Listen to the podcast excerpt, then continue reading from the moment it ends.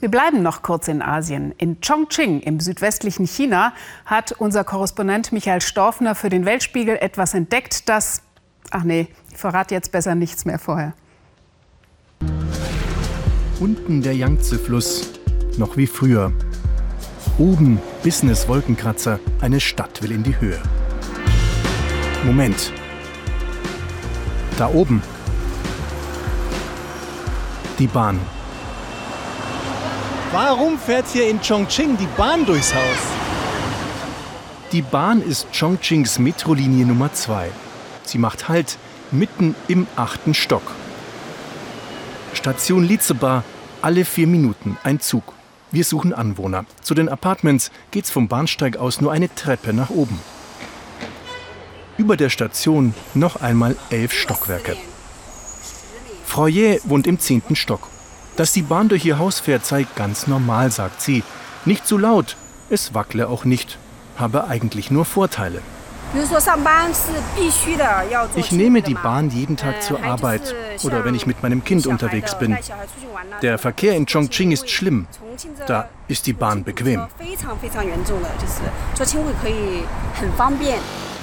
Das Bahnhaus, die Attraktion in Chongqing. Reisegruppen kommen, es gibt eine Besucherplattform. Gebaut hat es er vor 15 Jahren. Architekt Ye. Aber warum gerade so?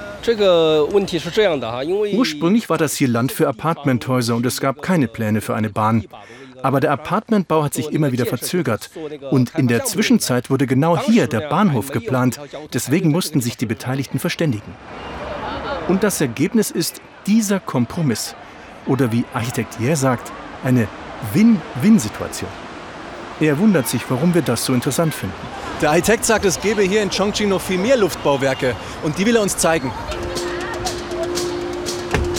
Chongqing, Stadt auf Hügeln, eingezwängt zwischen Flüssen. Hier ist Platz rar, sind Ideen gefragt. Deshalb die Wolkenkratzer, der Bahnhof im achten Stock und Luftbrücken wie diese. Vom achten Stock eines Hauses direkt zum Einkaufen, nicht erst runter und den Hügel wieder rauf.